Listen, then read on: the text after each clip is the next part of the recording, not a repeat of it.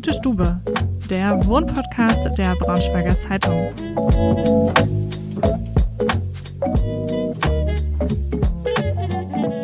Hallo und herzlich willkommen zu einer neuen Folge Gute Stube. Ich bin Ida, Projektredakteurin bei der Braunschweiger Zeitung und heute zu Gast bei Kerstin und Thorsten. Bisher weiß ich eigentlich recht wenig über die beiden. Allerdings ähm, sind sie Tante und Onkel von Rosalie Schlichtmann, bei der ich ja auch schon zu Gast war. Und ähm, ja, ich bin daher umso gespannter, wie es bei den beiden aussieht und ob sich vielleicht doch die ein oder andere Parallele finden lässt. Und würde sagen, los geht's.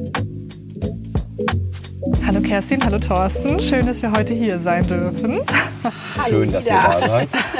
genau, ähm, ich kündige direkt mal an, unser Fotograf ist parallel noch dabei, Fotos zu machen. Sollte man ihn hören, dann ähm, genau, hört man vielleicht so ein bisschen das Klicken der Kamera im Hintergrund. Und wir sitzen bei euch im Garten, ähm, der ein Traum ist. Aber bevor wir zur Inneneinrichtung kommen, stellt euch doch erstmal vor, wer seid ihr?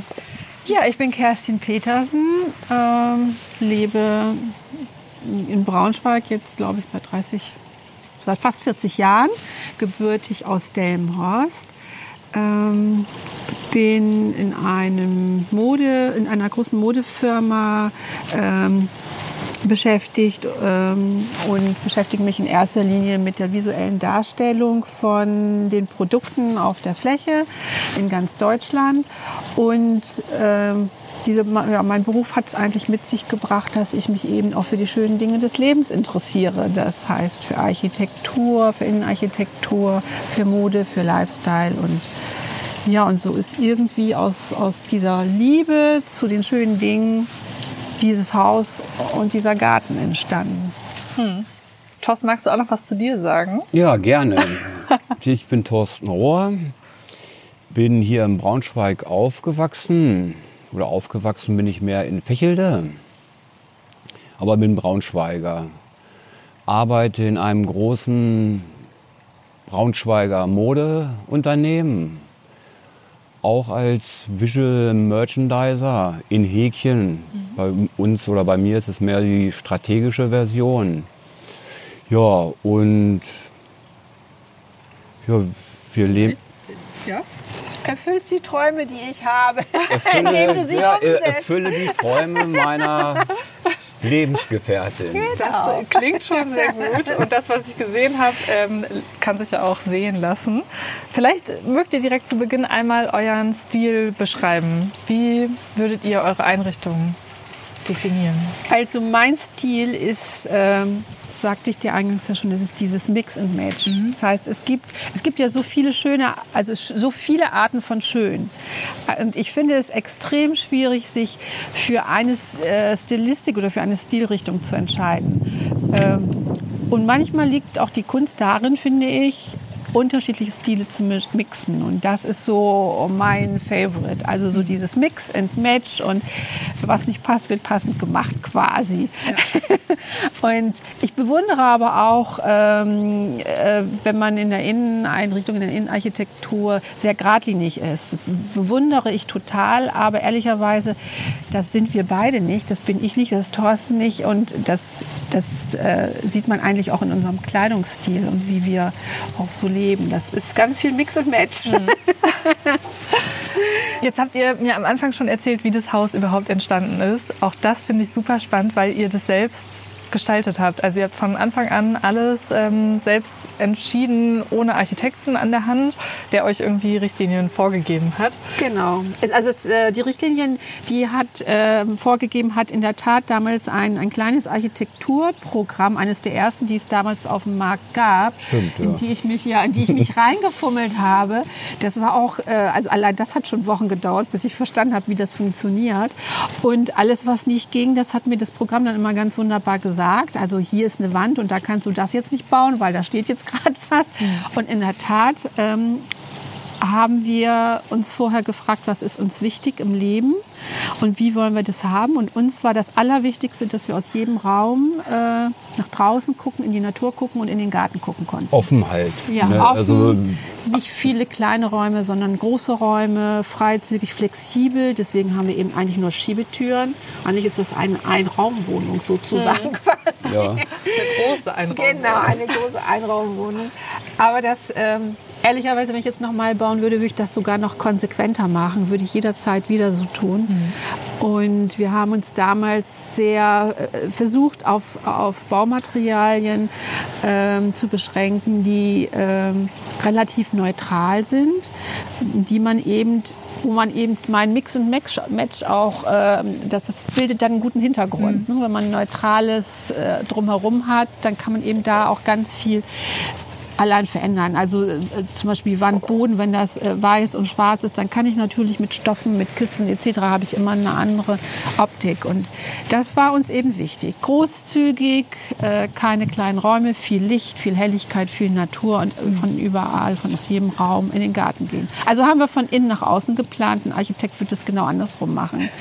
Also von außen sieht das relativ schlicht aus und jeder sagt, also die meisten die sagen, boah, äh, Nee, das hätten wir jetzt nicht erwartet. Wenn man vor eurem Haus steht, ist ja. ein bisschen piefig. Aber es ist eben ein ganz normaler Bungalow. Und wie gesagt, uns war das Innen wichtiger als das Außen. Und handwerkliches Geschick. Ja, Habt Gott ihr auch sei Dank. weil ihr ganz das, viel selbst gemacht na, Ich muss dazu sagen, ich bin gelernter Fliesen- und Mosaikleger. Okay. Ich habe das früher gelernt und habe aber dann auch rechtzeitig aufgehört, weil war wohl doch nicht so mein Ding. Aber aber du kannst ja auch ganz ich viele habe ausgelernt Sachen. und ja, konnte mich dann halt hier wirklich austoben dann. Ne? Und man spart ja auch extrem viel Geld. Das ist, kommt noch mit dazu. Ne? Aber es ist schon gut, so ein Expertenwissen dann auf jeden Fall zu haben, wahrscheinlich. Ja, auf jeden Fall, ja. ja wie man es macht. Gibt es denn ähm, einen Lieblingsort, an dem, also vielleicht ja auch zwei verschiedene, an denen ihr euch gerne aufhaltet? Ja, ganz ehrlich gesagt, der Lieblingsort ist eigentlich wirklich hier, hier draußen. Ne? Ich meine, jetzt ist langsam wird's herbstlich. Wir haben hier noch große Segel, weiße Segel.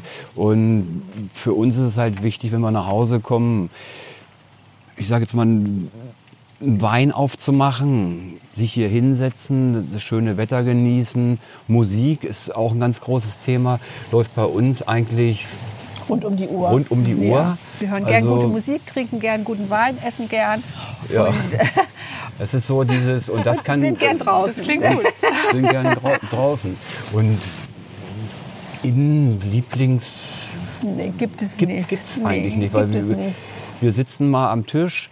Das ist ganz witzig. Früher haben wir eigentlich immer nur am Tisch, an, an dem, wir hatten früher so einen kleineren Tisch, haben wir immer nur am Tisch, so an so einem kleinen äh, äh, wie nennt man das, Couchtisch oder, oder, oder ja, Couchtisch, ne? Beistelltisch ja. gegessen weil wir dann auch immer so ein bisschen Fernsehen geguckt haben, Musik, weil das war so kuscheliger. Mhm. Und irgendwann nach 15 Jahren, glaube ich, erst, haben, wir, haben wir gesagt, ach Menscheskinder, wir haben da diesen schönen großen Tisch, man kann sich ja auch mal da hinsetzen. Und, und seitdem sitzen wir da. So, Aber ich, ich muss auch sagen, ich liebe ja zum Beispiel auch Kleinmöbel. Mhm. Wir haben ja wenig große Schränke oder so. Das heißt, wir haben zwei, drei große Schränke, wo alle die Klamotten reinkommen. Und ansonsten äh, eben sehr viel Kleinmöbel, die man auch hin und und her schieben kann. Also, das, also im Jahr, glaube ich, verändere ich drin drei, vier Mal, schiebe die Möbel hin und her, baue das wieder neu zusammen, pack das.